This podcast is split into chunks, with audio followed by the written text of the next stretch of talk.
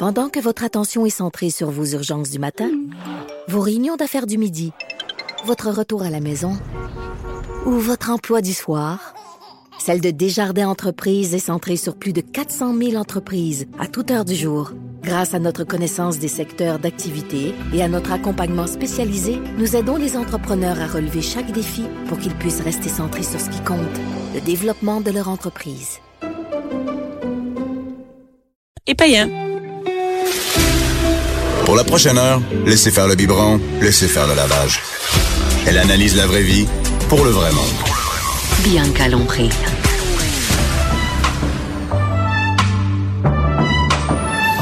Mère ordinaire. Bon avant-midi tout le monde. C'est la première fois que j'entends ma voix présenter de l'antirouille. Et ça fait rire. Ça donne le goût. Ça donne le goût. Et on va le faire traiter notre char. Oh oui. Non, hey, non, mais t'imagines comment c'est une bonne, une bonne pub. Ça dit que même quand la pub a passé, on en parle encore. T'imagines? ce matin, je suis avec, ce matin, c'est avant midi, je suis avec Jonathan Garnier. C'est le printemps, Jonathan. C'est le printemps. Oui, hein, tu fais-tu le printemps? Ouais, mais regarde, je suis en mais moi, non. courte, non, mais je euh, suis déçue parce que d'habitude, t'as des, euh, t'as une chemise de fleurs. C'est vrai, les chemises à fleurs. Ouais. Et là, euh, Là, non. non? Juste Non. à manche courte. Tu sais, j'ai passé le week-end à Québec. Oui, à t'étais à travailler. Québec, moi aussi, j'étais à Québec. dit, et hop, on sort un truc du, un polo du. T'étais, est-ce que t'avais des chemises de fleurs à Québec? Euh, j'avais mes chemises de cuisine. J'ai animé le food camp pendant tout le week-end avec des, des chefs extraordinaires qui sont Attends, passés c'est quoi un food camp? Food Camp, ça aurait été, c'est un rassemblement de, euh, c'est c'est un événement qui se passe au château Frontenac. Euh, tous les ans, il y a deux jours, les gens réservent et se présentent là, et c'est des conférences des démonstrations culinaires, et c'est plein de chefs plein d'intervenants, des pâtissiers, des, des chocolatiers, des, des, des cuisiniers qui viennent présenter leurs recettes. Et moi, j'anime le food camp au complet. Je fais une démo, moi directement, mais sinon, j'anime le food camp, c'est-à-dire que je fais le lien entre les différents chefs, je leur pose les questions, euh, j'essaye de rendre ça Mais un qui, petit peu qui, qui va animé. voir ça? Si tu savais, là, il y a... C'est quoi? C'est monsieur, madame, tout le monde? C'est monsieur, madame, tout le monde, c'est 500 foodies, 500... Des foodies. Oui, des foodies. Qu'est-ce que ça veut dire, foodie? Euh, c'est ben, quelqu'un qui des, mange. des gens qui s'intéressent un petit peu plus à la bouffe que toi.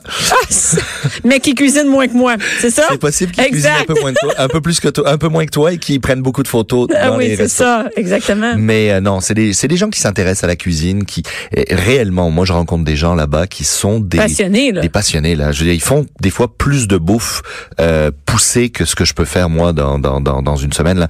Ils vont aller tester des affaires, puis euh, là on parle beaucoup de tout ce qui est fermentation, tout ce qui est kombucha. On a eu des ateliers sur la eh, des trucs vraiment poussés là. Il y a des il y a des trucs vraiment intéressants. Évidemment, il y a un gros thème en ce moment qui est euh, de, de, de re- retrouver notre terroir, de manger local, de prendre des produits qui sont d'ici. Il y a un restaurant, par exemple, euh, qui est le, qui est le, qui est le. Attends, euh, j'allais dire le, le Raymond's. Ça c'est à, mais c'est pas à Montréal, c'est à Terre-Neuve, c'est un peu loin. Eux, Parce qu'il y avait un chef, euh, il y avait un chef de, Terre-Neuve. de Terre-Neuve qui était arrivé, mais euh, il y a des restaurants à Montréal où on refuse d'utiliser le citron, on refuse d'utiliser l'huile d'olive, on refuse d'utiliser le parmesan. Attends une minute, on refuse d'utiliser du Ben, ils se sont mis comme règle de ne cuisiner que des produits qui viennent d'ici. Donc, Ah, puis c'est plus Ben, maudit faire pousser des ben citrons. oui, euh, ben c'est ça. Tu sais, on commence à en avoir quelques-uns en serre. OK, mais ils Mais mangent ils- quoi, là? Ben, c'est parce qu'ils sont allés chercher, ils veulent de l'acidité. Ben non, ils vont aller prendre des baies. Ils vont faire une espèce de, de vinaigre avec qui va remplacer le, le, le jus de citron dans leur recette. OK. C'est c'est toute une démarche, c'est un travail très poussé. Il y a un restaurant, il y a des restaurants qui font que ça? Ouais. Méchant job. Ouais. C'est c'est c'est assez hallucinant. Hein? Ouais. Euh, et vraiment, ils poussent sur ce côté-là. Et c'est très bien parce que ça amène une réflexion sur euh, l'autosuffisance, qu'est-ce qu'on mange, comment. Mhm. Tu sais, il y a eu le débat avec le lait.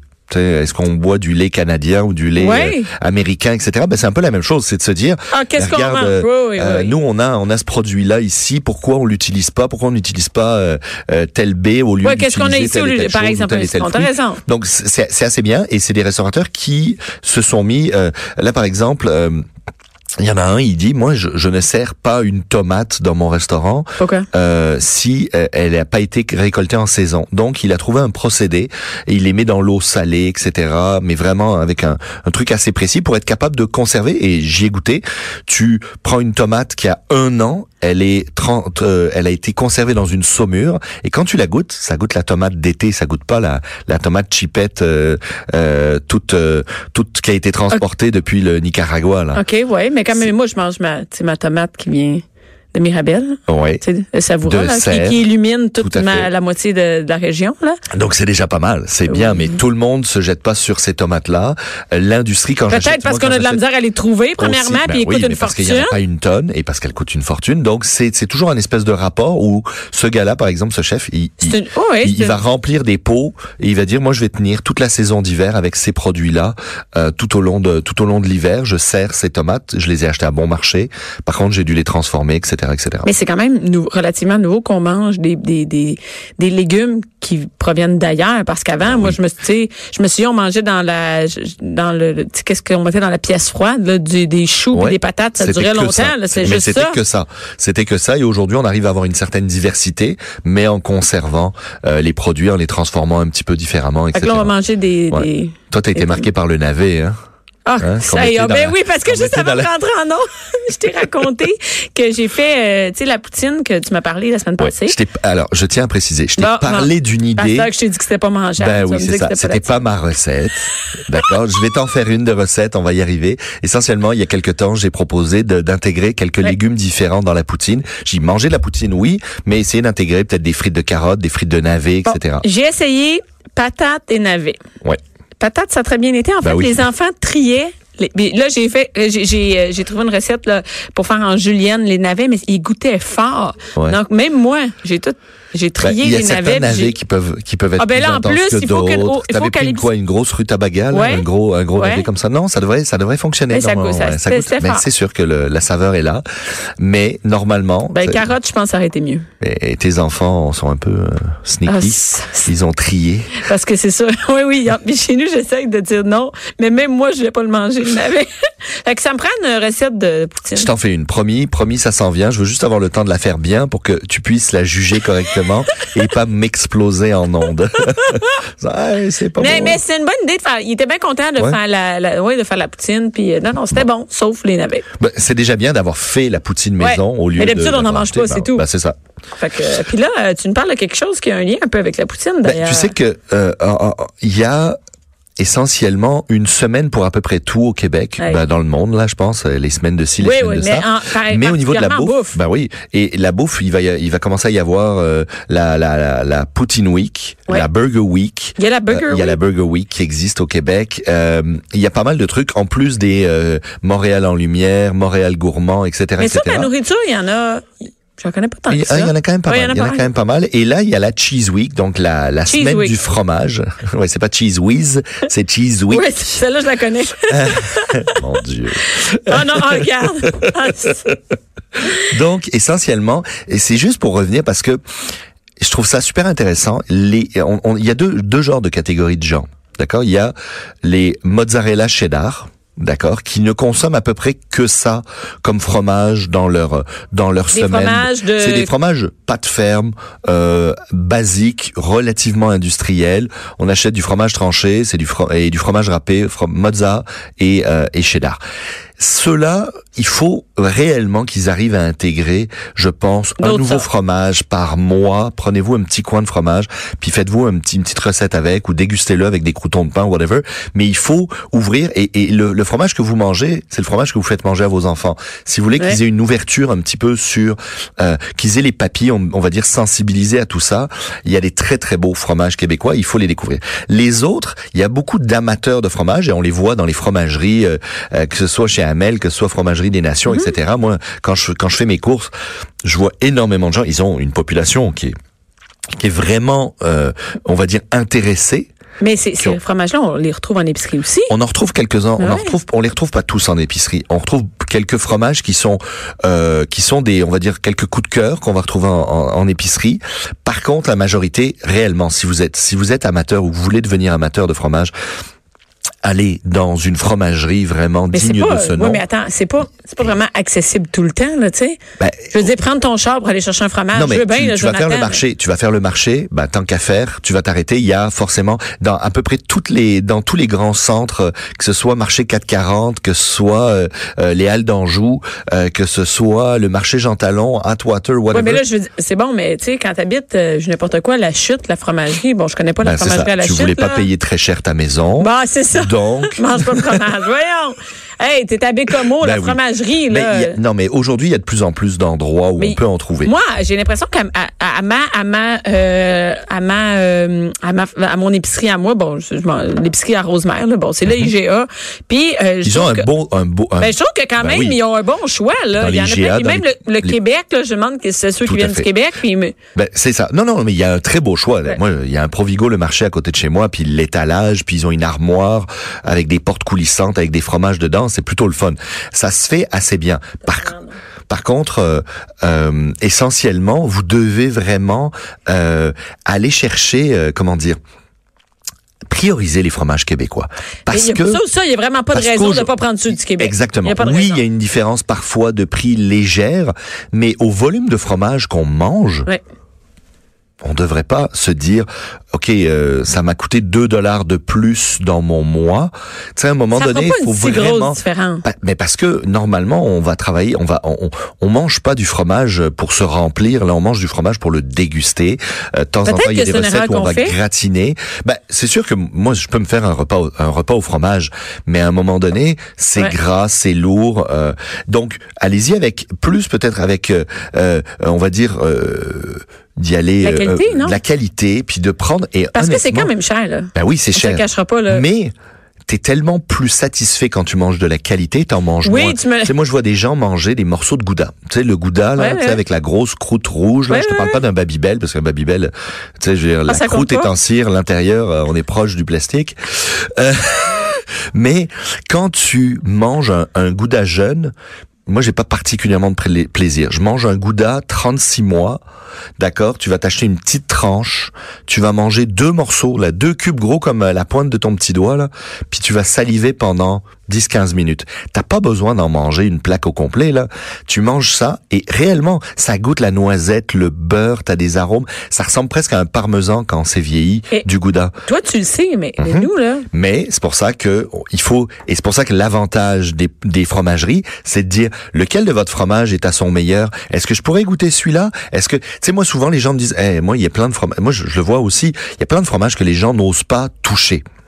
Fromage bleu, wow, plein de gens. Moi ma mère quand elle a voulu nous initier au fromage bleu, au Roquefort, au Gorgonzola, etc., etc., mais au au euh, au Sainte-Élisabeth, etc., qu'on Ouais. trouve ici. Qu'est-ce qu'elle fait?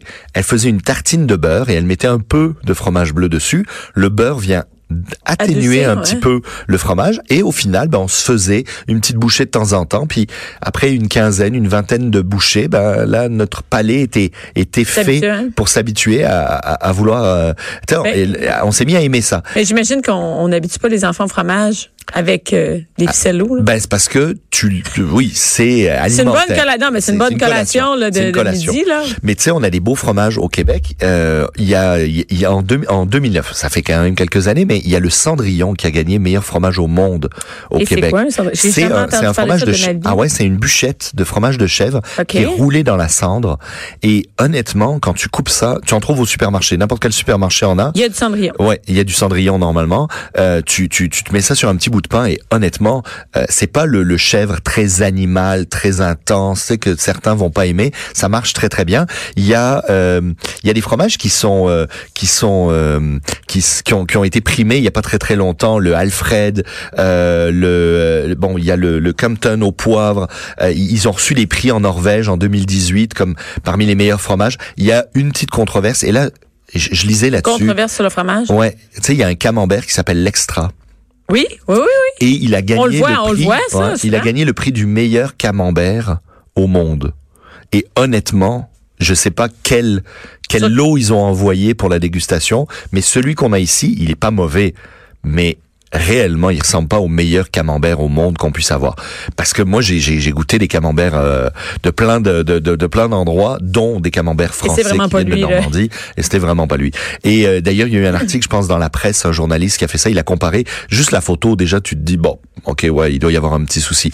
Euh, mais Essentiellement, il y, a des, il y a des super beaux fromages comme le 1608, euh, qui est un fromage qui va avoir des arômes de beurre, de Mais de avec les enfants, Ah. c'est pas simple. là, Ben, le 1608, euh, ça passe assez bien dans les gratins.